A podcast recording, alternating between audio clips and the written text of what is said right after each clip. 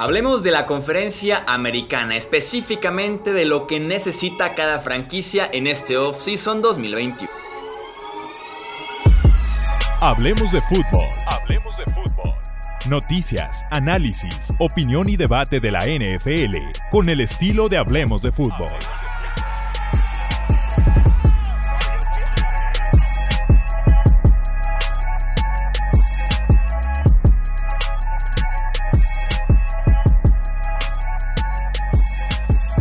Amigos? ¿Cómo están? Bienvenidos a un episodio más del podcast Hablemos de Fútbol. Yo soy Jesús Sánchez y empezamos ya ahora sí de lleno con las previas del off-season, hablando de necesidades de cada equipo, empezando por la conferencia americana y llegaremos en un episodio posterior a la conferencia nacional. Me acompaña la dupla de siempre, Tony Romo, para poder hacer esta previa de la AFC. Yo estoy emocionado de hacer justamente estos comentarios. ¿Cómo están ustedes, amigos? Los saludo con muchísimo gusto, Tony, y también a Romo. ¿Qué tal, qué tal, Chuy? ¿Qué tal, Alex? Un placer, eh, como siempre. Ya, ya estamos de lleno, ahora sí, en la off-season y ya viene la agencia libre. Hay muchas necesidades de equipos, veremos muchos movimientos, estamos muy emocionados porque, insisto, ¿no? En realidad, nunca termina la temporada. Así es, ¿qué tal, Chuy? ¿Qué tal, Tony? Ya saben que siempre es un placer eh, comentar aquí eh, sobre la temporada y bueno, ahora sí que feliz año nuevo, que bueno, en la NFL realmente todavía no lo es, pero nosotros que ya vamos a empezar a analizar rosters, a, analizar necesidades, ahora sí que para nosotros ya es el, el feliz año nuevo. La dinámica es la siguiente, vamos a ir equipo por equipo. Eh, por orden de divisiones y adentro la división por orden alfabético, no hay ningún tipo de preferencia. Eh, a decir cinco necesidades que tiene ese equipo en su roster. Vamos a empezar por la más urgente, la que debe ser la prioridad en este offseason. Y así poco a poco hasta llegar a la quinta, que tal vez no es tan urgente, pero sigue siendo una necesidad de ese equipo. Como les decía, vamos a ir por orden, así que vamos arrancando de una vez. Tengo yo para iniciar a los Buffalo Bills. Linebacker, Matt Milano, que me parece a mí el mejor linebacker de este equipo, es agente libre. Ya dijeron que podría no regresar. Está todavía Tremaine Edmonds. No me parece todavía un linebacker tan completo como para confiar en que se mantenga en el centro y que no lo acompañe nadie más en esa defensiva. Running back. Ni Devin Singletary ni Zach Moss dieron argumentos suficientes para creer que son los corredores del presente y del futuro en Buffalo. Linieros defensivos interiores. Ed Oliver no ha cumplido con esa etiqueta de primera ronda del 2019. Eh, como pass rusher ha mostrado ese potencial, en contra de la carrera no tanto. Y los otros nombres, Vernon Butler, Quinton Jefferson y Harrison Phillips, son tipos cumplidores, pero de un impacto no tan fuerte en el partido. Edge es la cuarta necesidad de los Buffalo Bills.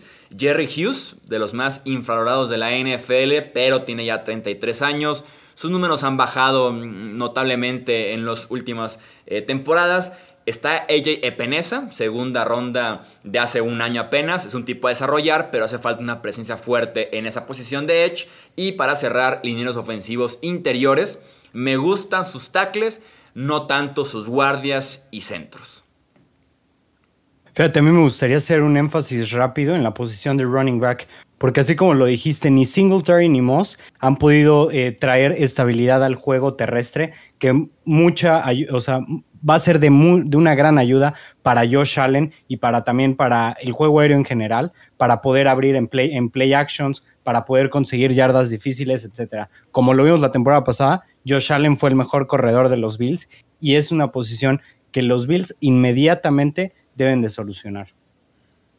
Sí, totalmente de acuerdo. Y le agrego lo, lo que mencionabas de los edge rushers, ¿no? Porque si bien era una defensa muy interesante la que vimos, daba la impresión de que faltaba que tuviera ese impacto, ¿no? Y, hay hombres en el segundo nivel que sí son de talento, pero si hay una presión en el mariscal de campo rival, evidentemente será más fácil el trabajo para ellos, ¿no? Entonces, me parece que sí, sí el orden está, está correcto, lo que mencionabas ahí. Vamos con los Dolphins, Tony. Sí, aquí esta también está un poquito para rascarse la cabeza. Tal vez me vea un poquito injusto en el orden, pero ahorita, ahorita profundizo el por qué. La primera necesidad, la, la, inicial, creo que tiene que ser línea ofensiva, sobre todo en el centro, pensando en que tú, Tagovailoa, va a ser el titular, al menos en el inicio de la siguiente temporada. Eh, la idea era, después de haber obtenido ahí el trabajo ¿no? de, de un centro como Ted Karras, que lo tomaron de New England, pero que si bien hay mucha gente que tiene experiencia con Brian Flores, llegó a Miami. No sé si de verdad podemos decir que es el hombre proyectado, ¿no? Para darle la pelota al quarterback que esté, pero bueno, a Tua principalmente. Y eso es a lo que me refiero, al tener, siempre se habla de, de los tackles, pero creo que los guardias aquí para que Tua tenga seguridad en el centro de línea sería empezando por precisamente el centro y esa posición ¿no? Eh, de liniero ofensivo la que se tiene creo que, que acatar, pero a la de ya tal vez en el draft pudiera ser una buena idea. La segunda posición de urgencia del equipo de los Dolphins creo que tiene que ser la de corredor y si bien analizamos el roster y el depth chart, insistimos, pensando en el 2021 y comparándolo con lo que sucedió en 2020, tuvieron que recurrir por lesiones sobre todo hasta el cuarto corredor del depth chart, teniendo un quinto corredor también activo, ¿no? Y evidentemente fue un trabajo interesante el que llegó a tener Miles Gaskin en, eh, en alguna parte de la temporada, pero entre que las lesiones no lo respetaron, inclusive se tuvo que ver a Salvon Ahmed, que tuvo por ahí un juego, dos juegos decentes, no es la solución. Y para ayudar a un quarterback en ocasiones está en problemas, tienes que tener un buen juego terrestre, comparándolo un poco con lo que mencionabas con Buffalo. Eso lo acompañamos también con la tercera necesidad, un receptor confiable. Entre la veteranía que hay con Devante Parker, eh, creo que todavía no hay un impacto de verdad que pueda tener la posición de receptor para ayudarle a Tua, insisto, tomando en cuenta que él sería el corredor. Necesitas a un receptor que te ayude. En, eh, en Buffalo hay tres que te pueden ayudar, ¿no? En el resto de la división, bueno, ya analizaremos a Jets y a Patriotas, pero Miami tiene algunas piezas para causar impacto a la ofensiva, pero les falta un playmaker en la posición de receptor. Quedándonos con esas tres principales, después me voy a ir a un regresador de patadas. Eh, creo que en la parte de equipos especiales, con un equipo que ha batallado a la ofensiva para carburar, sobre todo en la segunda mitad, entre que cambios de quarterback, etcétera, me parece que tienes que depender un poquito más de otras áreas. Si bien la defensa lo hizo aceptable, creo que un buen regresador de patadas les podría ayudar. Y terminamos con la que menos necesitan, pero que tiene que estar ahí con focos rojos, la de mariscal de campo. Porque inclusive se habla mucho de que tal vez alguno en Miami para traer a algún otro veterano, porque evidentemente Ryan Fitzpatrick no es eterno, porque no hay confianza suficiente para Tua. Eh, híjole, no quiero ser mala persona con Tua, porque apenas hay media temporada para evaluarlo pero creo que sí tiene que estar ahí como un foco rojo para tener por lo menos un buen backup, insisto, porque Fitzpatrick no es eterno. Sí, no, y aparte Fitzmagic es agente libre. Yo no pondría la posición de coreback, le daría tú a ese año adicional todavía que creo que merece, si no es que lo cambian al final de cuentas en algún movimiento por eh, de Sean Watson. Tal vez como quinta opción o como quinta parte a reforzar el roster, pondría a los safeties. Tienen uno de los mejores grupos de esquineros de toda la NFL pero en safety tienes a Eric Rowe, que es un tipo reconvertido a la posición, y Bobby McCain, que no es el más confiable. Entonces, creo que para apuntalar todavía más a esa defensiva agregaría safeties y vamos confiando en Tua. Eh, si es de Sean Watson adelante, cualquier otra opción, me quedo con Tua.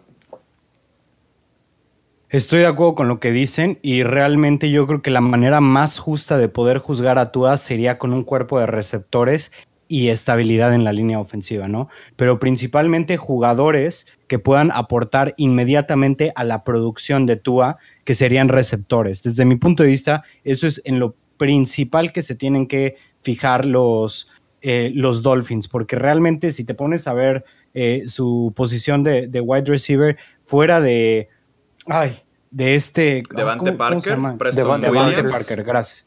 Devante Parker realmente no tienen no tienen absolutamente nada, digamos, que pueda hacer playmaker. Entonces, así como lo dijo Chuy, yo todavía le daría un año así porque pues realmente íbamos la mitad de la temporada y realmente no se equivocaba Tua. Era muy poco arriesgado, pero bueno, eso es algo que, que no es tan, eh, tan, digamos, tan raro en los quarterbacks novatos. Vamos con el siguiente equipo en esta división, los Patriots.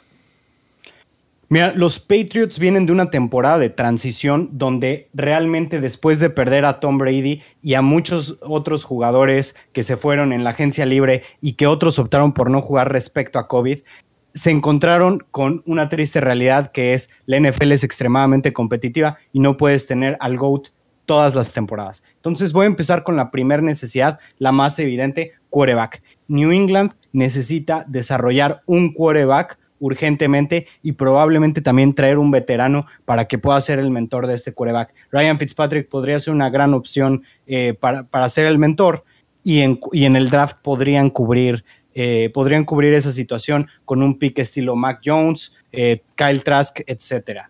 La segunda más importante desde mi punto de vista es la posición de wide receiver.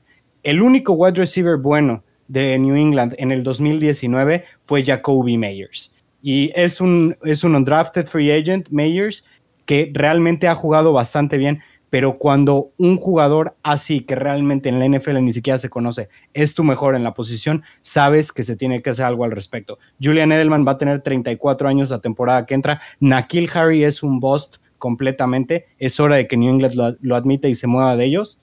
Y bueno, Damir Bird podría ser un buen receptor 3 o 4 máximo. Entonces, yo diría que después de quarterback es la prioridad principal de New England.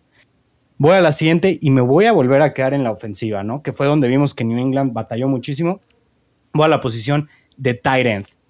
Desde, desde que Gronkowski sufría lesiones, jamás pudieron encontrar a un tight end, eh, a un segundo tight end que pudiera traer buena producción, a excepción de la temporada que tuvieron a Martilius Bennett que realmente no era muy playmaker, podía, podían a veces encontrarlo en situaciones buenas, pero jamás han tenido algo realmente significante en esa posición. Actualmente se encuentran con dos jugadores en la posición que fueron novatos el año pasado, pero que entre los dos no llegaron a las 10 recepciones en la temporada completa, por lo que necesitan para poder convertir en esa ofensiva que corre también, poderla eh, hacer saltar, a también usar esos tight para, para pasar el balón. De cuarta necesidad, yo voy a ir con los linebackers. Siento yo que New England eh, se, vio bastante expuesto en la defensiva este año. Se vio que no tenían mucha velocidad, les corrieron cuando quisieron, también no eran buenos en cobertura. Definitivamente el, regreso de Donta Hightower va a ayudar, pero aún así va va, van a requerir ayuda extra porque Hightower ha tenido varias lesiones, no es el linebacker más rápido y además de todo, no es eh, él no puede cubrir las otras tres posiciones que se juegan ahí. Para ir a la última, voy con un edge. Creo yo que New England solamente puede poner presión cuando manda cinco jugadores o más a, atrapar al quarterback. Chase Winovich es un buen jugador, sin embargo, no es un, eh, no es un game changer, no te puede hacer eh, excelentes jugadas. Y por el otro lado tienen a Josh Ushe, que fue tercera ronda, pero que realmente se ha visto poco de él. Entonces, la posición de Edge es algo en lo que definitivamente deberían de pensar en traer a un, a, un par de veteranos ya probados, igual y no muy caros, pero que puedan ser rotacionales. Sí, con New England yo englobaría, estoy muy de acuerdo, englobaría las necesidades porque son diversas con este roster que se hizo viejo, se hizo ya caro y no es tan talentoso realmente. Eh, playmakers a la ofensiva, alguien que haga una jugada, porque realmente no hay nadie, no hay, alguien que agregue esa velocidad, que sea peligroso en zona roja, sobre todo en la parte aérea, ya sea a receiver o tight Y con la defensiva, pass rush, ya sea interno o por los extremos, como dices, Chase Winovich es la única opción, no es ni siquiera tan utilizado en esa defensiva. Y no hay otra opción, no hay otra opción para estarle llegando constantemente al quarterback. Bienvenidos a la NFL 2021 en la que se requiere jugadores importantes a la ofensiva que te hagan esa jugada grande, que te cambien el partido de un momento a otro, como puede ser con la ofensiva de los Bucks o de los Chiefs, o también alguien que le llega al coreback con el que ganaste el Super Bowl básicamente hace un mes Tampa Bay. Entonces ahí están las dos claves para New England este offseason. Y pondría también ahí, bueno, rectificar lo de la protección al quarterback, ¿no? El que sea que esté en esa posición, pero bueno, veremos si es Cam Newton o si llega alguien más pero un poquito de tiempo, ¿no? Porque había ocasiones en las que también la bolsa colapsaba y no había forma, ¿no? De decidir. Y de por sí, si no hay playmakers en esta ofensiva, eh, híjole, darle un poco más de tiempo en la bolsa al que le toque estar ahí en 2021.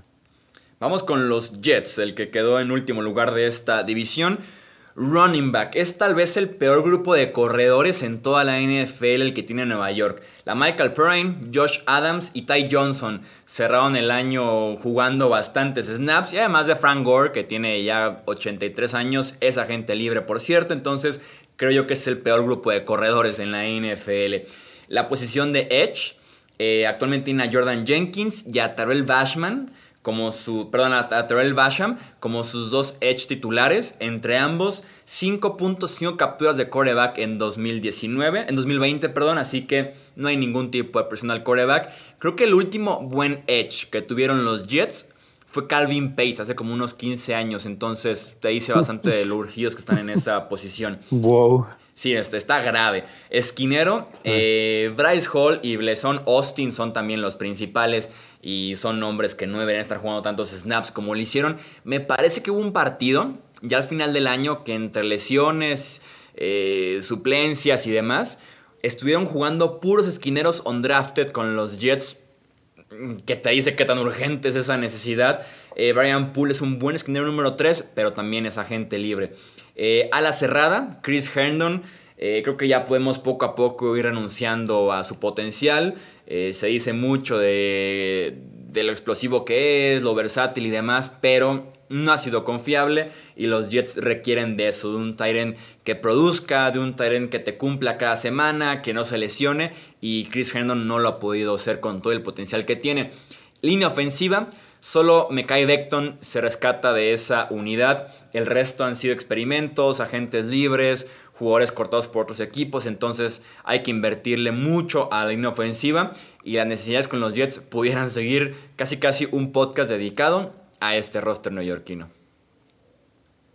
Uf, ¿y por dónde empezamos, no? O sea, en cualquier posición pudiera ser considerada como la principal, seamos muy sinceros. Eh, tal vez partía desde el head coach, pero ya tienen head coach, tienen un muy buen head coach.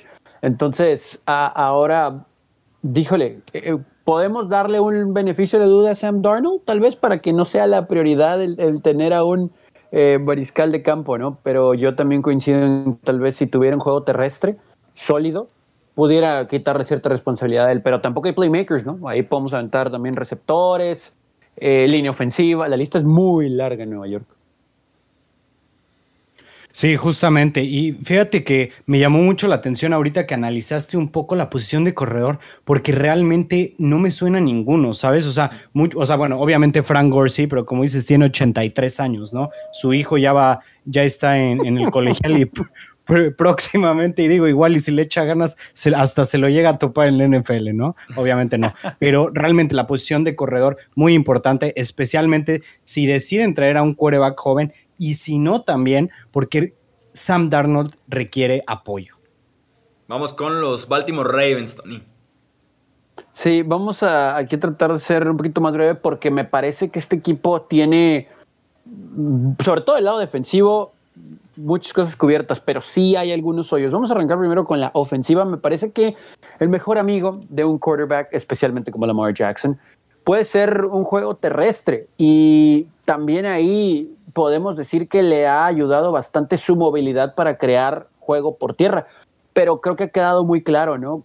Más allá de la nulidad en cuanto a la producción de Mark Ingram en su momento cuando estuvo en el equipo y que terminó siendo el tercero en el depth chart, Gus Edwards, el que causó un real impacto, porque hay que ser sinceros, ¿no? O sea, J.K. Dobbins tardó un poquito en su engranaje empezar a, a moverse, creo que pudiera llegar un buen corredor de impacto a esta ofensiva de los Ravens para seguir ayudándole a Lamar Jackson. Entonces creo que la principal eh, situación que tiene que cubrir aquí Baltimore es la de un corredor. Eso nos lleva precisamente a bloquearle al juego terrestre. Aquí hay una situación, si bien la mayor parte de la línea tiene la experiencia suficiente, pero también juventud, sobre todo del lado derecho con Orlando Brown ahí, hay que ver al lado izquierdo que es el lado ciego de Lamar, ¿no? Con Stanley Ronnie, con Bozeman, con Bradley Bozeman, perdón, y con Ronnie Stanley. La verdad es que no han causado un impacto de ese lado. Ha ocasionado durante el 2020 que tenga que salir de la bolsa rápido Lamar Jackson, aunado a que ha tomado algunas malas decisiones, eso no le va a ayudar. Entonces, el lado izquierdo de la línea ofensiva, que para un quarterback derecho en teoría tiene que ser el más importante, mm, tienen, tienen que verlo los Ravens. Eso nos lleva también a darle tiempo para pasar la pelota. Y por más que Hollywood Brown sea un jugador que con espacio puede usar todas sus virtudes, es habilidoso, rápido, buenas manos, en ocasiones le soltó pelotas a Lamar y tampoco hay un receptor que pueda causar un impacto inmediato aquí. Si estamos pensando en que Des Bryant vaya a ser ese hombre, evidentemente estamos muy equivocados y bueno, ya sabemos como también Willie Sneed no es un uno, en ocasiones ni siquiera es un dos, y pues Alex lo odia, y con justa razón. De aquí lo hemos escuchado en, este, en, este, podcast en muchas ocasiones, entonces necesitan también voltear a ver eso. Curioso, del lado defensivo pareciera que están muy bien, sobre todo en la secundaria, pero ese es el asunto, que la secundaria necesita ayuda un poquito de la presión del mariscal de campo. Los edge rushers, para empezar, y los pongo aquí, la zona defensiva hasta los últimos dos lugares de las necesidades porque son un sólido grupo, pero también hay muchos veteranos. Pernell McPhee, de un lado, Derek Wolf, del otro, que sí en su momento llegaron a causar impacto, sobre todo Wolf en Cincinnati cuando estuvo en Denver, pero aquí las cosas no han terminado de, insistimos, causar un real impacto en los rivales. Y ok, podemos pensar en que alguien como Yannick Walker pueda aportar, pero aquí va a tener que utilizar un poquito el dinero Baltimore para tener que llegarle al mariscal de campo rival y eso me lleva a una posición en concreto del segundo nivel en los linebackers. Matt Judon es un hombre de muchos años en la liga y que no te va a producir si es que se mantienen con él para la próxima temporada. Necesitan a un linebacker rápido, a un linebacker fuerte, que pueda cubrir, pero que también pueda ayudar cuando hay que poner presión. Lo pondría como lo último, aunque parece que en la defensa están sólidos los Ravens. Yo con las primeras dos no estoy tan de acuerdo. Creo que con J.K. Dobbins y con Gus Edwards están bastante bien y sobre todo siendo tan jóvenes y con piernas frescas, creo que están bien preparados para el futuro, al igual que con Ronnie Stanley. Tal vez de los mejores tackles ofensivos de la NFL, se lastimó y no estuvo en 2020 pero debe estar de regreso y vamos viendo qué tal regresa de lesión, pero debería estar listo. Eh, el pass rush de los Ravens eh, me genera por ahí ese, esa cosquillita porque Yannick Ngako es agente libre, Matt Judon que le llega al coreback es agente libre, Pernell McPhee que regresó después de 10 temporadas en la NFL, ya había estado en Baltimore, regresó otra vez, eh, también es agente libre, entonces vamos viendo cómo soluciona este equipo la parte del pass rush y claro que el voy a recibir número uno que ya mismos admitieron que hace falta en esa ofensiva de Baltimore. Fíjate, yo lo que creo que es número uno es receptor. Y bueno, ni siquiera lo creo, lo sé más bien. La posición de wide receiver en los Ravens es algo que debe de ser la prioridad, así de fácil, ¿no? Tienen que rodear a Lamar Jackson para ver si puede ser un buen quarterback. Tienen que traerle un jugador Obviamente no se encuentran este Fondix por todos lados para ayudar a un quarterback, pero tienen que encontrar un target de ese estilo, alguien que corra rutas muy bien, muy buenas manos, que siempre el quarterback pueda tener la confianza. Hollywood Brown no es el jugador que se esperaba que fuera, puede estirar el campo sí, pero tiene muchos problemas con crear separación en rutas y eso es bastante raro, especialmente para, para un wide receiver con, con semejante velocidad. En cuanto a línea ofensiva, sí creo que vayan a, tener un problema por el hecho de que su tackle derecho ya va a pedir un trade. Quiere jugar tackle izquierdo en otro lado y ha sido una de las anclas de esa ofensiva. Entonces sí podría ser una, sí podría ser una posición de prioridad para los Ravens. Seguimos con los Bengals, Romo.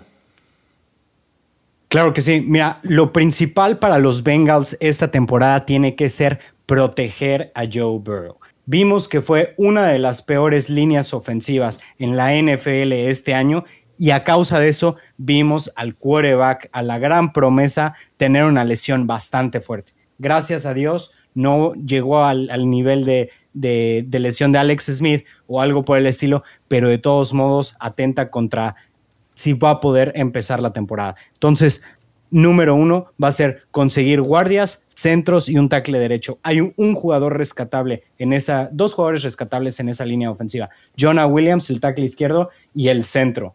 Entonces, fuera de eso, necesitan darle una mayor protección a Burrow.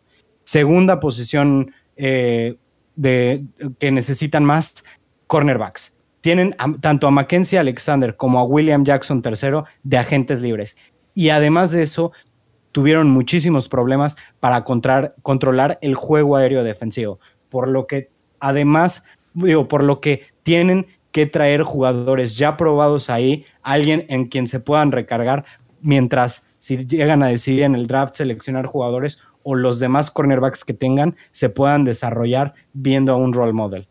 Tercera necesidad, wide receiver. AJ Green es agente libre. No que haya contribuido mucho, pero de todos modos tienen que traerle otro target más a Joe Burrow para que pueda hacer su magia. Tienen a Tyler Boyd y a T. Higgins, que los dos tuvieron muy buena química con Burrow, pero un tercer receptor jamás es despreciable y sobre todo para un quarterback como Burrow, que lo vimos en colegial, repartiendo el pan por todos lados, tener a alguien ahí de confianza es clave. Cuarta, eh, cuarta posición, Edge Rusher. Me parece bastante importante que los Bengals tengan la habilidad de poder presión para empezar a consolidarse como, como defensiva. Carl Lawson, eh, el defensive end, es agente libre, por lo que va a dejar ahí un hueco muy grande. Y la última es defensive tackle. Los Bengals tuvieron muchos problemas en contener el juego terrestre por, los, por lo que los dominaron prácticamente en todos los partidos a través de corridas y corridas y corridas. Gino Atkins puede ser un jugador que se ha cortado por el hecho de, de lo grande que es su salario este año y por su desempeño un que deja un poco que desear. Yo agregaría con los Bengals la posición de linebacker. Creo que es de las peores unidades de linebackers en toda la NFL y llevan muy buen rato haciéndolo. Desde que Cincinnati se las arregló para tener en el mismo grupo a Bonta Seborfik, a Rey Magualuga en su momento, Keith Rivers, o sea, era un muy buen grupo de linebackers y están ahorita como con la maldición de no haber dejado nada en ese momento para otros equipos y tienen muy malos eh, linebackers. Y sí, 100% de acuerdo con que la prioridad debe ser eh, proteger a Joe Burrow. Hemos visto ya este modelo de tener a tu coreback franquicia y en los siguientes off-season encargarte de rodearlo, protegerlo, eh, cuidarlo con wide receivers y debe ser el modelo de Cincinnati sí o sí. Sí, tratar sobre todo en esta división donde se corre la pelota bastante bien en general Sí, alguien de impacto, de fuerte, de fuerza, tanto pensando en lo que mencionaba Chuy linebacker, o inclusive tal vez una especie de, digo, no voy a decir Jamal Adams, pero un safety fuerte, ¿no? Que, que, sea un líder en la secundaria, que pueda bajar en ocasiones, que también ayude arriba en su posición principal. Eh, algo así necesita este equipo de, de Bengals. Seguimos con los Cleveland Browns. Arrancamos con linebacker también en esta misma división. Sione Takitaki creo yo que es un linebacker para quedártelo. Creo que se desarrolló lo suficiente en su segundo año, pero falta quien lo acompañe y sea un poco más completa esa unidad. BJ Woodson, que había sido ese linebacker, no es lo suficientemente bueno, además de que es agente libre. Lineros defensivos interiores, Larry Ogunjobi venía de un 2018 y un 2019 muy prometedores, incluso jugando mejor que otros en la misma posición, que tenían mejor nombre, mejor contrato pero se cayó en 2020. Sheldon Richardson ya no es ese jugador de All Pro, entonces hace falta eh, alguien fuerte en esa línea defensiva. Tomando en cuenta también que Andrew Billings, que optó por no jugar este año, regresa para 2021. Eh, tercera posición, esquinero. Eh, Denzel Ward es un esquinero top, pues es de lo mejor que tenemos en la NFL. Pero ¿quién lo acompaña? Greedy Williams, segunda ronda de hace un año, no jugó en todo 2020. Será novato otra vez, se podría decir. Eh, Kevin Johnson, Terrence Mitchell jugaron mal y además son agentes libres. Safety es la cuarta posición. Grand Delpit, también segunda ronda del año pasado, no jugó en todo el año. Se perdió toda la temporada por un tendón de Aquiles desgarrado. Es un, es un comodín, además de ser un incógnita su regreso. Ronnie Harrison no lo hizo nada mal en su primera temporada con Cleveland. Vamos viendo cómo lo hace con un año de experiencia en este sistema. Y también wide receiver, ya sea profundidad o en caso de que Odell Beckham Jr., por alguna razón, no regrese a este roster. Eh, si deciden finalmente cambiar al talentoso wide receiver.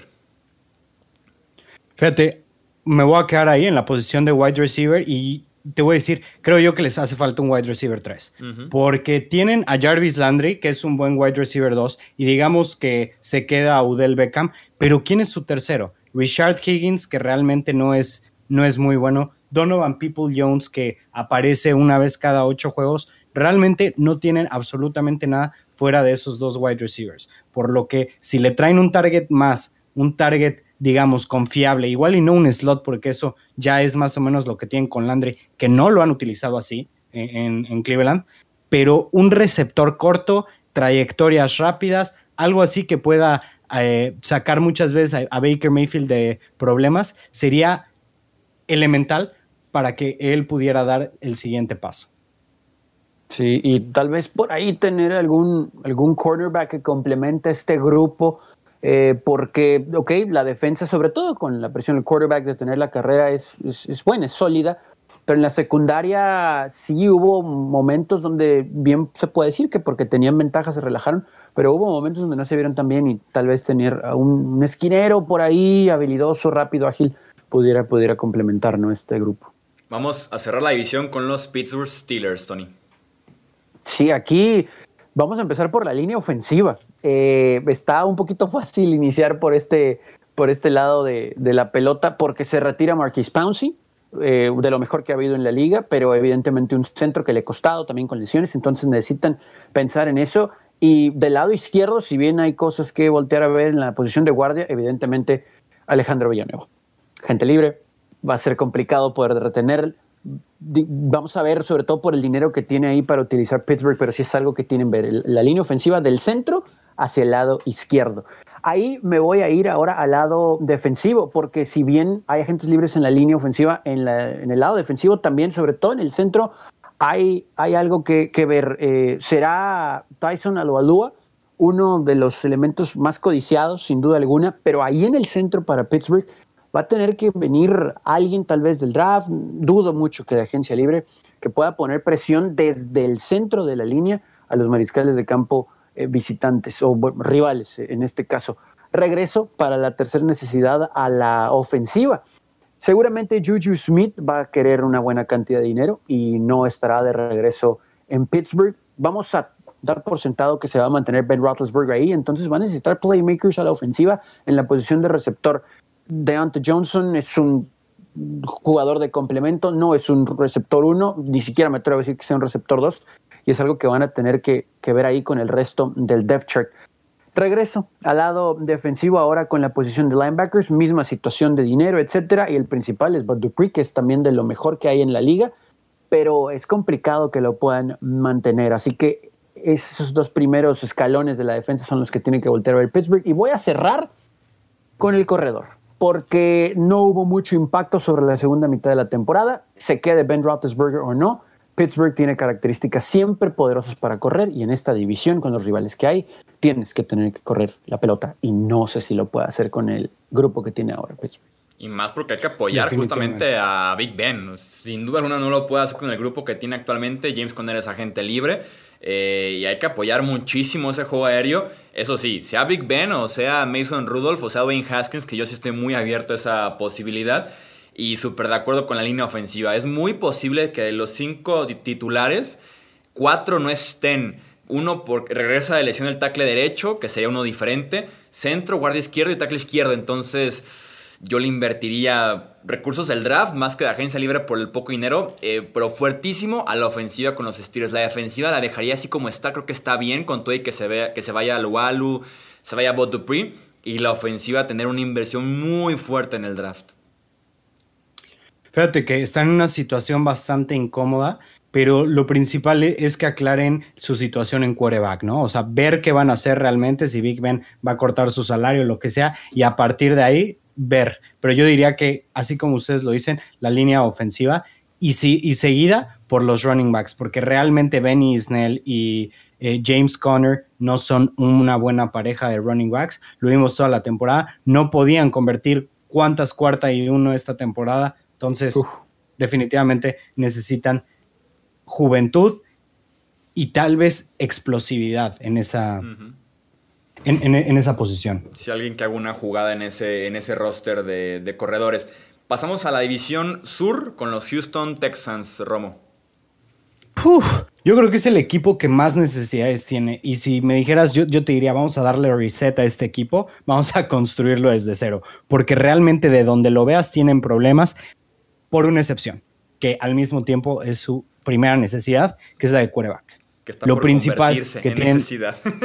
Sí, exactamente. Lo principal que tienen que hacer los Texans es o convencer a Deshaun Watson de quedarse o deshacerse de él, porque no es bueno que, se que vaya a crear un ambiente tóxico. Te pueden ofrecer muchísimo por Deshaun Watson y tú en Houston estás al menos a 3, 4 años de poder conseguir un roster, digamos, digo, de, sí, de, poder conseguir un, un roster que, que valga la pena y que pueda competir, ¿no? Entonces, desde mi punto de vista, tienen que solucionar eso ya. Si, si Sean Watson de plano no quiere, ok, vamos a ver quién nos da más y vamos a reconstruir el equipo entero. Entonces, necesidad uno, quarterback 100%. Necesidad dos, yo me iría con un wide receiver número, con un wide receiver. Desde que dejaron ir a Hopkins, eh, intentaron, eh, intentaron, digamos, eh, suplirlo con distintas adquisiciones que realmente no han sido las más efectivas. Vimos a Brandon Cooks, que realmente él es un boomer bust. Si se aparece, le va muy bien, pero muchas veces no lo hace. Y yo sigo con, sin entender cómo Cooks casi en cada temporada de su carrera ha llegado a las mil yardas. Tercera, yo diría que va a ser, que sería un defensive end en este momento. Necesitan un ancla en la línea defensiva que la perdieron con JJ Watt hace una semana y realmente es algo que se tiene que solucionar pronto, porque si era una defensiva mala, con uno de los mejores defensivos en la historia de la NFL, como lo era JJ Watt, que no solo te aportaba en el juego, sino en lo anímico, yo creo que es elemental traer a un jugador experimentado, a un jugador que pueda ser líder y que tenga explosividad. ¿Quién? No lo sé en este momento, pero definitivamente una prioridad top. Cuarta necesidad, cornerbacks. Es increíble la manera en la que le pudieron pasar a los Houston Texans. De plano, impresionante cómo sus cornerbacks no hacían nada. Bradley Robbie, etcétera, no son, no son para estar en, las situaciones en las que están. Bradley Robbie no es un cornerback uno como lo están jugando en los Texans. Entonces, se tienen, tienen que rehacer esa posición, al igual que, que los safeties, pero para la quinta posición yo me iría con un defensive tackle, porque la temporada pasada dejaron ir a DJ Reader y desde entonces la línea defensiva no paró a absolutamente nadie. La peor defensiva terrestre de la liga y tiene que ser algo en donde Houston también esté muy consciente que empezando en esa empezando en las trincheras defensivas es donde pueden empezar a armar una defensiva que probablemente en un futuro pueda, pueda dar frutos. Sí, estoy súper de acuerdo yo con la parte de la defensiva secundaria, específicamente con los cornerbacks. Houston es la casa de los cornerbacks de primera ronda que no funcionaron en otros lugares. Bradley Robin, Garion Conley, Vernon Hargreaves, cartuchos quemados en sus respectivos primeros equipos en la NFL y que terminaron en Houston, que, creen que ahí sí les pueden sacar ese potencial y que realmente no fue así. Y yo agregaría la línea ofensiva. Fuera de Larry Mitonsil, el tackle izquierdo, absolutamente nadie se salva y que es una de las razones por las cuales se quiere ir seguramente de Sean Watson. Sí, y digo, cuando nos ponemos a analizar cómo es que llegó Larry Mitonsil ahí, pudiéramos decir que necesitaban coach, gerente, presidente, etcétera, etcétera. Pero bueno, parece que ya empezaron por la oficina, ahora falta trasladarlo al terreno de juego. Yo le agregaría, digo, la secundaria es lo peor, de lo peor que hay en la liga. Un safety fuerte, un safety líder, un, safety que, que, te pueda correr, que sea lo suficientemente fuerte, pero al mismo tiempo ágil como para tratar de comandar esa parte de la defensa, porque no tiene pies ni cabeza la defensiva de, de Houston y con el poquito talento que tenían que ahora ya desapareció Va a ser un año muy difícil, no es evidente la reconstrucción de los Tejanos. Pasamos con los Indianapolis Colts. Eh, primera necesidad, tackle izquierdo. Anthony Castonzo se retiró después de una década jugando en Indianapolis. No me agrada para nada la idea de mover a Cuento Nelson de guardia izquierdo a tackle izquierdo porque ahí estarías perdiendo a uno de los mejores guardias en la historia reciente de la NFL y creando dos necesidades en tackle izquierdo y en guardia. Eh, la siguiente posición sería Edge. Justin Houston y Denico Autry, que son los que más snaps jugaron en esta posición. Ambos son agentes libres. Y que Moko Touré podría recibir más oportunidades, pero realmente no ha hecho mucho con lo que ya ha recibido en su joven carrera todavía con los Colts. Tercera necesidad, wide receiver. T.Y. Hilton se prendió hasta el final del año, pero se prendió. Eso sí, es agente libre y tendrá 32 años esta temporada de NFL. Hay mucha juventud y potencial con Paris Campbell y con Michael Pittman. Pero faltaría, si se va Hilton, alguien probado, un verdadero número uno en esa ofensiva. Agregaría un Tyren, sobre todo ahora que eh, llegó Carson Wentz y que se apoya mucho de las alas cerradas. Jack Doyle y Mo Ali Cox no corren nada, se mueven muy lento, pero son confiables, son productivos. Me gustaría un poquito más de velocidad en ese grupo de Titans. En una de esas regresa Trey Burton, que es, ya estuvo con los Colts, es agente libre y conoce de Filadelfia a Carson Wentz bastante eh, bien. Y para cerrar, quinta necesidad, la posición de safety. Malik Hooker es agente libre, no resultó esta primera ronda del 2017 hay que acompañar a Julian Blackmon, que tiene mucho futuro, que fue de los mejores eh, defensivos novatos de la NFL en 2020. Si se va Hooker, quedaría eh, un espacio bastante grande por llenar en esa defensiva secundaria y poder mantener una defensiva en general que fue de las mejores de la NFL el año pasado. Fíjate que prioridad, como lo dijiste, tackle izquierdo, ¿no? Vimos que Carson Wentz, cuando tuvo una de las mejores líneas del NFL, estaba jugando a nivel MVP. Claro, combinado con buenas armas, ¿no? Pero ahorita va una línea que prácticamente está entera, por excepción de la posición más importante, ¿no? Que es tackle izquierdo. Entonces, deberían, tienen mucho salary cap los Colts, me parece que son los segundos en la NFL con más salary cap. Deben de ir, yo diría que por este Trent Williams de, los Niners, que, previamente estaba con, con Washington, porque realmente él es un ancla en la línea, en la línea ofensiva y realmente sería un upgrade sobre Anthony Castonzo. Sería una gran mejora en esa posición. Entonces, tendrías a tu quarterback sano y listo para, para el siguiente nivel, que serían los wide receivers, donde ahí yo igual metería a alguien un poco, un, poco más corto, ¿no? O sea, alguien que corra trayectorias más cortas, igual y traería hasta Nelson Aguilar para, que, para reunirlo con Carson Wentz. Sí, sería un buen complemento porque uno pensaría que eventualmente en esta organización Michael Pittman Jr. pudiera ser el uno, ¿no? El, líder de este grupo. Yo voy a agregar ahí a la posibilidad de un Tyren. ¿Por qué no pensar en el mismo Zach Ertz? Yo sé que es un veterano que por velocidad no te voy a dar mucho, pero se puede decir que es el mejor amigo de Carson Wentz desde que estaba en Filadelfia. También agente libre, está disponible, veterano, líder, se entiende. Situaciones de corto yardaje, ¿por qué no tal vez pensar en él en Indianapolis? Vienen con los Jaguars, Tony.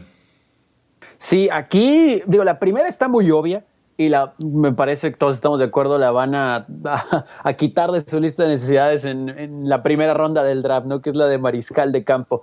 Eh, está muy fácil, no me voy a meter mucho en este tema porque no tienen. O sea, Gardner Minshew, muchas gracias, eres muy buena onda, está cool tu peinado y tu, tu bigote y demás, pero, pero pues no, no eh, eh, necesitan mucho talento ahí. Con Urban Meyer me parece que todo está perfecto para que tomen a Trevor Lawrence, pero esa sería la primera necesidad. La segunda, esta está muy interesante, es la de receptor. Después de DJ Shark, no hay nadie más en el roster, ¿eh? muchísimos agentes libres y alguien que le ayude a complementar esa ofensiva, alguien que comience una buena relación seguramente con Lawrence, van a tener que buscarlo los Jaguars. Insisto, DJ Shark es un muy buen receptor talentoso, pero también en ocasiones las lesiones lo han atacado.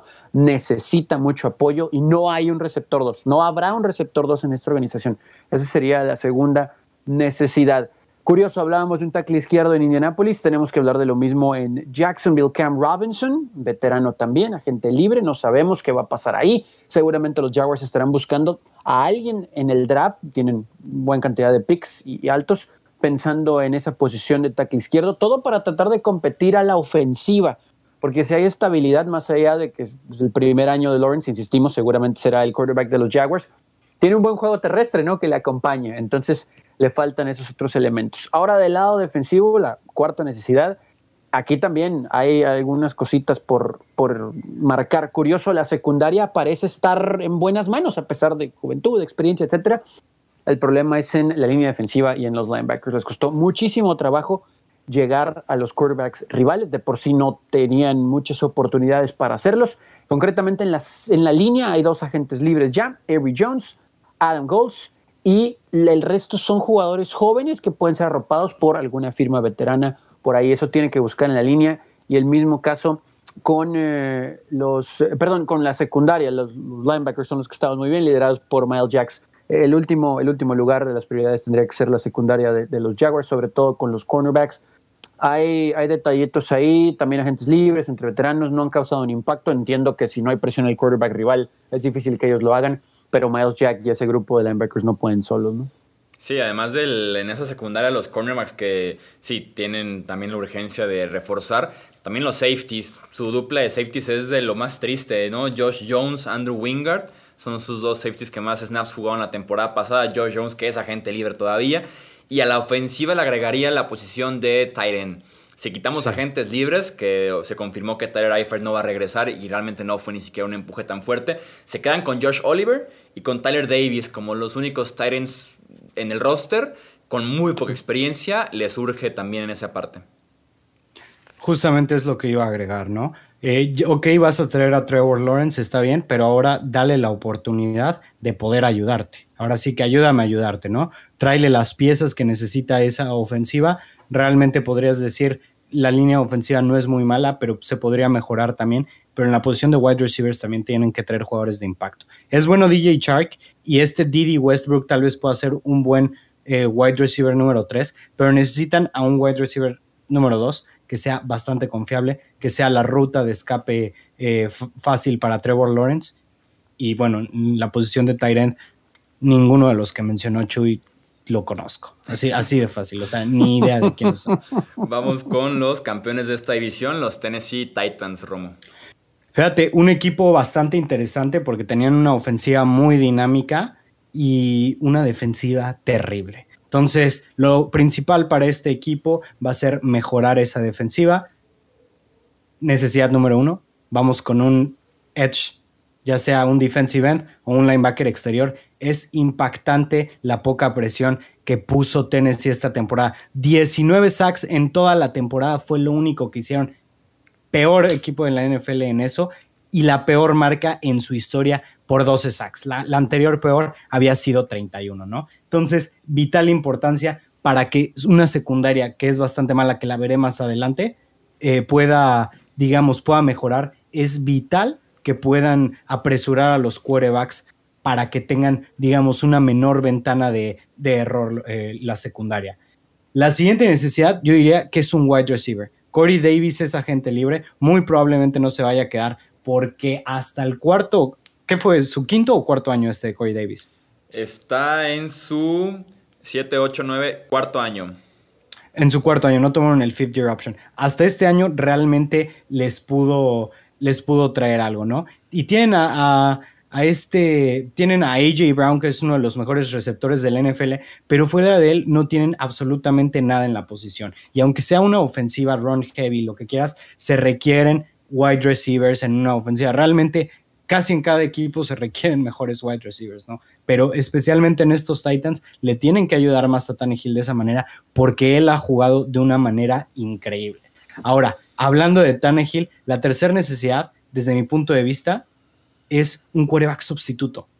¿Quién es el quarterback sustituto de, de los Titans? Logan Woodside. Y Ryan Tannehill ha tenido, ha tenido historial de lesiones en su carrera, de hecho bastantes constantes antes de llegar a los Titans, por lo que traer a un quarterback probablemente veterano o probablemente del draft, pero de un pick alto, te podría asegurar que si Tannehill llega a perderse cuatro partidos, no te saquen de playoffs, ¿no? Porque realmente quién es Logan Woodside, no lo sé. Estaba en la AF en el, en el 2019, pero pues realmente es, es un es alguien desconocido, ¿no? Vamos con la siguiente, linebacker interior. Realmente es algo que le costó mucho a la defensiva de los Titans poder establecer presencia eh, contra el juego terrestre y al mismo tiempo contra el juego aéreo, ¿no? Entonces ahí tenemos la posición que probablemente también podría ser definida como center fielder, que necesitan un jugador que esté por todos lados. Necesitan a un, ya sea linebacker o un safety convertido en center fielder agresivo. Eso es para poder poner algún tipo de autoridad en esa defensiva. Y mi último, mi última necesidad para los Titans va a ser la de tackle defensivo. Dejaron ir a Jurel Casey por absolutamente nada, o sea, una sexta ronda, me parece, y, al jugador que había llegado a cinco Pro Bowl seguidos, se notó muchísima su ausencia. El resultado, volvemos a los sacks, porque Casey era buen pass rusher y además apoyaba mucho a, detener el ataque terrestre. Va a ser muy interesante la dinámica de estos Titans en la agencia libre, porque muchas de las necesidades, que estoy muy de acuerdo, pudieran ser cubiertas si retienen a su gente, ya sea Corey Davis en wide receiver, ya sea Jayon Brown en la posición de linebacker, y yo agregaría a que también está Juno Smith como agente libre. Entonces, Vamos viendo qué hacen con esos tres. Si llegan a regresar los tres, o por lo menos dos de tres, me gustan todavía los Titans en este roster que esté completo con todo y que la defensiva le hace falta mucho en la defensiva secundaria. Pero va a ser muy interesante ver la dinámica de Tennessee en la agencia libre, cómo tratan de retener a sus jugadores, que le preguntaron a John Robinson, el gerente general, y no está para nada optimista de poder hacerlo. Sí, seguramente muchos de ellos, digo, que elevaron su valor en la temporada 2020 van a querer una buena cantidad de dinero. Pero sí, yo, yo creo que igual corner y safety eh, debe ser también de prioridad, ¿no? Sobre todo creo que safety, porque muchas veces los safety son los que tienen liderazgo en la parte de la secundaria. No que los cornerbacks, no, pero por su, por su misma posición creo que ven las cosas un poquito diferentes y, creo que eso le falta a este equipo. Y, si pudiera tener un safety de impacto, eh, tal vez las cosas cambiarían. Vamos con la división oeste, la americana, la última ya para cerrar. Eh, arrancamos con los Denver Broncos. Eh, linebacker, ni Josie Jewell ni Alexander Johnson me parecen linebackers de tres downs en esta liga. Falta un líder, falta un alfa en el centro de esa defensiva. Posición de cornerback. Bryce Callahan poco a poco va cumpliendo con lo que cobró hace dos agencias libres no había podido jugar realmente y me parece que hacen falta nombres en esa posición. Eye Buye no fue lo que se esperaba, ya hasta fue cortado después de ser suspendido por uso de sustancias ilegales para mejorar el rendimiento, entonces hace falta también un buen esquinero que acompañe a Bryce Callahan, que en Chicago jugó un poco más en el slot, en Denver hay que moverlo por todos lados. La posición de safety, sobre todo porque hay todavía pendientes dos movimientos con los Broncos. ¿Qué van a hacer con Justin Simmons? Que otra vez es agente libre, jugó bajo la etiqueta de jugador franquicia. Lo ideal y lo correcto sería retenerlo como se pueda, ya sea con otra etiqueta o finalmente una extensión eh, multianual porque se lo merece Justin Simmons. Y Karim Jackson, que es el strong safety, podría ser cortado en los próximos días. Así que si estos dos no regresan, se convierte safety prácticamente en necesidad número uno. Como cuarta necesidad pondría la posición de coreback. Eh, Drew Locke no pudo aprovechar un buen cierre, un excelente cierre realmente 2019 y traerlo a un 2020 que quedó bastante a deber. Entre inconsistencias, eh, pecados que traía ya de precisión desde colegial, eh, duró poco y si tiene oportunidades de hacer algo, debería tal vez Denver hacer algo. Aquí yo lo veo igual que con Tua. Si se puede de Sean Watson, adelante. Si no es de Sean Watson, yo todavía aguantaría un año más a eh, Drew Locke y verlo con armas completas, con un Noah Fan sano, Corland Sutton sano, eh, Jerry Judy ya con experiencia de segundo año. Entonces yo aguantaría a Drew Locke si no es de Sean Watson. Si se puede de Sean Watson, sí haría sin duda alguna el cambio. Y también agregaría línea ofensiva. Lloyd Cushenberry, el centro, sufrió como novato y tackle derecho regresa Jawan James después de optar por no jugar la temporada anterior. Vamos viendo en qué estado regresa, si no también sería el liniero ofensivo. Fíjate que yo creo que lo principal que dices tú es la posición de linebacker, también porque se rumora que van a cortar a Von Miller y a pesar de tener, de tener ahí a Bradley Chubb, eh, también podrías cubrir, digamos, linebacker como linebacker exterior, ¿no? Entonces, si lo dejan ir, probablemente, digo, igual y, les convenga moverse a 43, no lo sé, no, no tengo también estudiado el roster de los Broncos, pero pues JJ Watt podría ser alguien con quien podrían suplir a, Von Miller de una manera, digamos, inmediata, ¿no? Y la secundaria también, también es algo importante, ¿no? Eh, ya pasamos eh, esos años donde tenían la mejor defensiva secundaria de la liga, pero sin ninguna duda, cuando tenían a Chris Harris, a este, a Kip Talib y bueno, Bradley Robbie como tercera opción, que no era nada malo en ese rol. Y ahorita es una era completamente nueva. Tienen que renovar esa defensiva secundaria.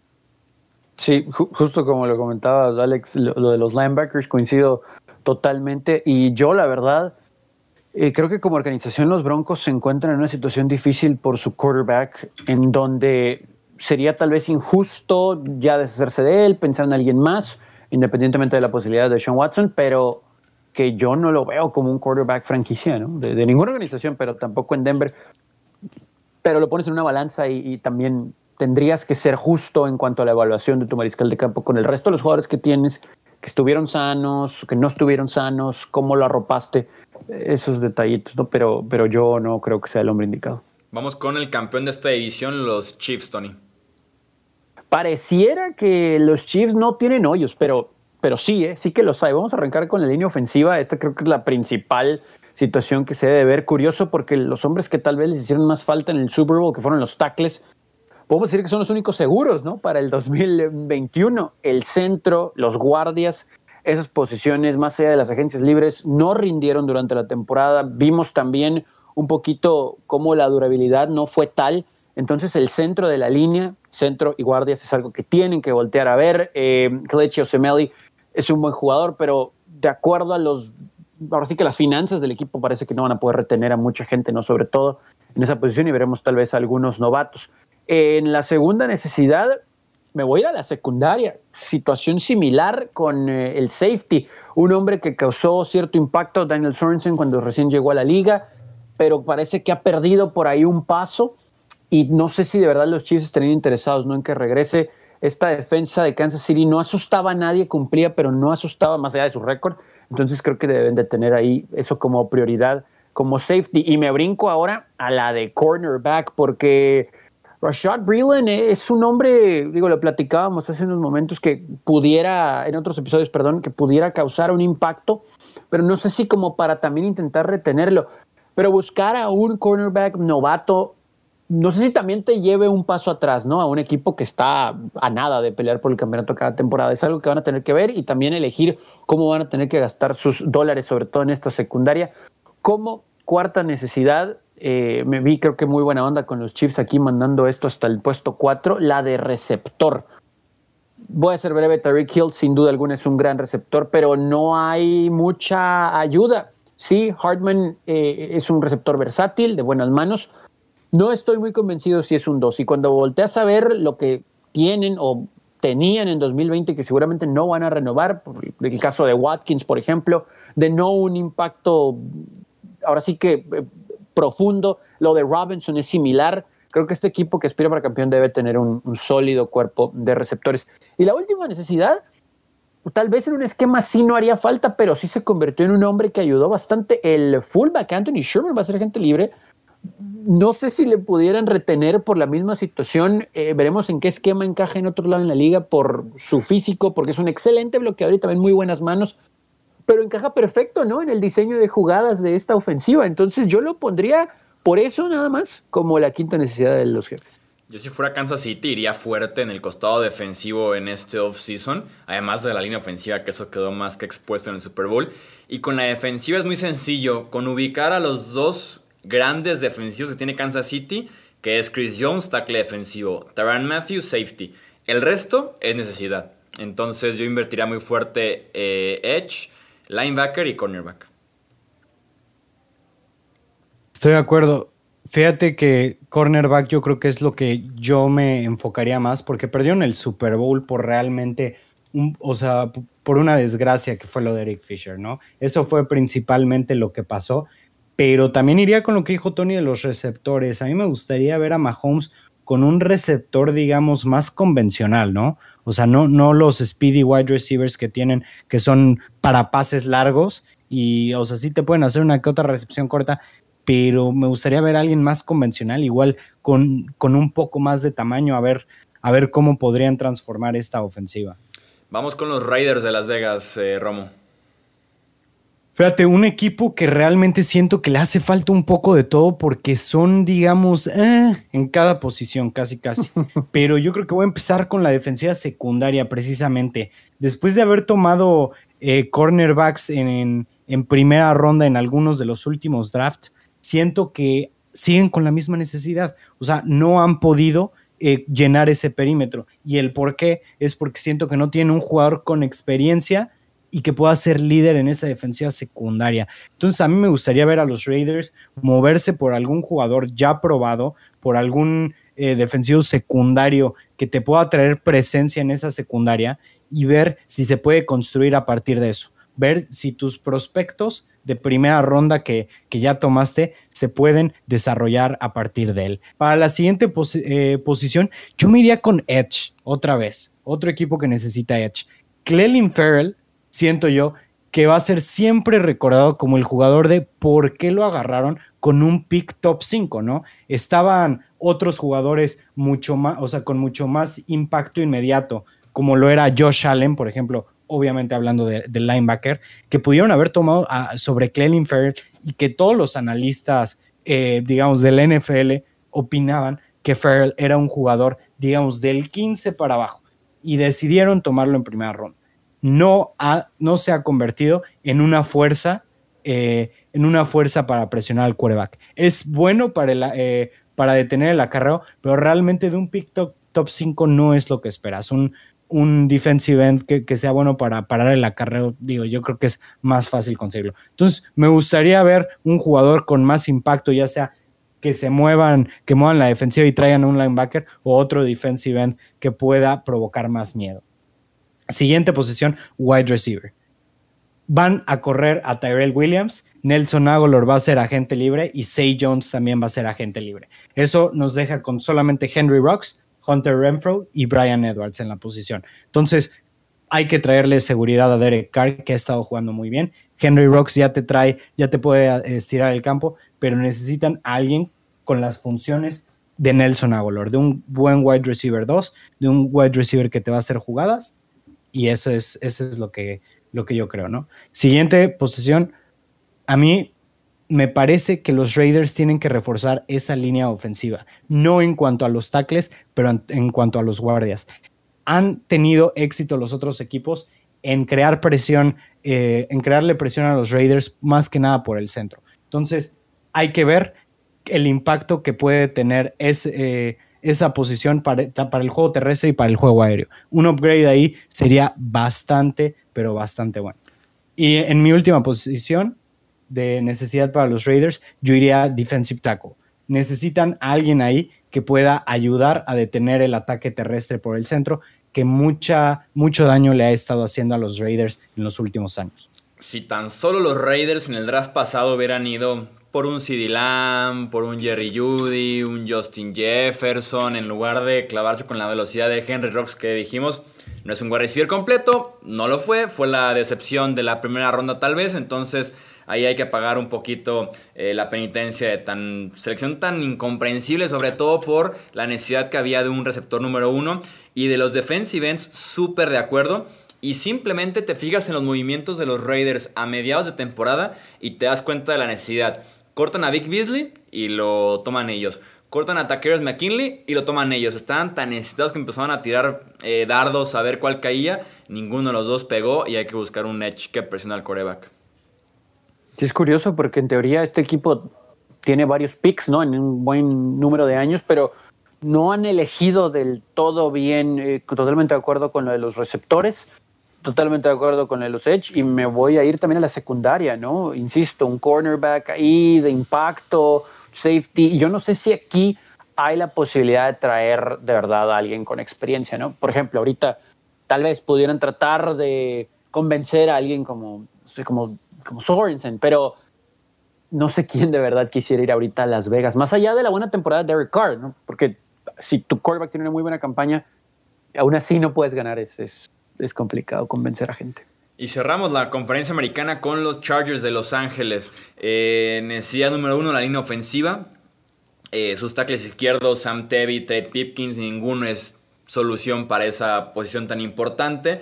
Dan Finney, guardia izquierdo, es agente libre. Y el centro, Mike Pouncey, se acaba de retirar. Entonces, del centro hacia la izquierda, requieren de eh, buscar quién les llene esa posición. Linebacker. Eh, Kenneth Murray está para quedarse, creo que mostró lo suficiente para confiar en su futuro, en su potencial, en que se puede seguir desarrollando. Nick Vigil y Denzel Perryman son agentes libres, de por sí eran ya linebackers limitados de cierta forma y los podrían perder dentro de unos días. Eh, la posición de tight end, porque la agencia libre les puede pegar. Tanto Hunter Henry como Virgil Green son agentes libres. Henry que eh, por ahí podría estar de regreso con Los Ángeles, otra la etiqueta de jugador franquicia, o si se llega al mercado sería el mejor a la cerrada disponible, así que hay riesgo de, perder a Henry y te dejaría prácticamente sin alguna opción decente en esa posición. Liniero ofensivo e interior, liniero, perdón, liniero defensivo interior. Eh, Limbal Joseph, Justin Johnson, jugadores de profundidad de roster. Jerry Tillery ha sido una excepción como ex primera ronda en este equipo. Y como quinta posición, la de Edge, porque Melvin Ingram es agente libre y puede que, que no haya dinero para pagarle y traerlo de regreso y complementar a Joey Bosa al otro extremo de la línea. De acuerdo con lo que dices también. No, mejor te dejo a ti, Tony, primero, que tú sabes mejor que nadie.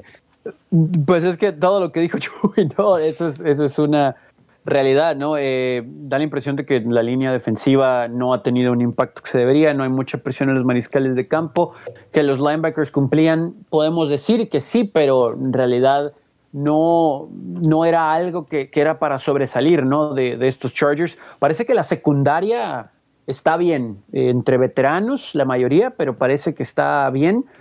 Pero es muy difícil, ¿no? Pedirles que siempre estén así cuando pocas veces le llegas al mariscal de campo rival, ¿no?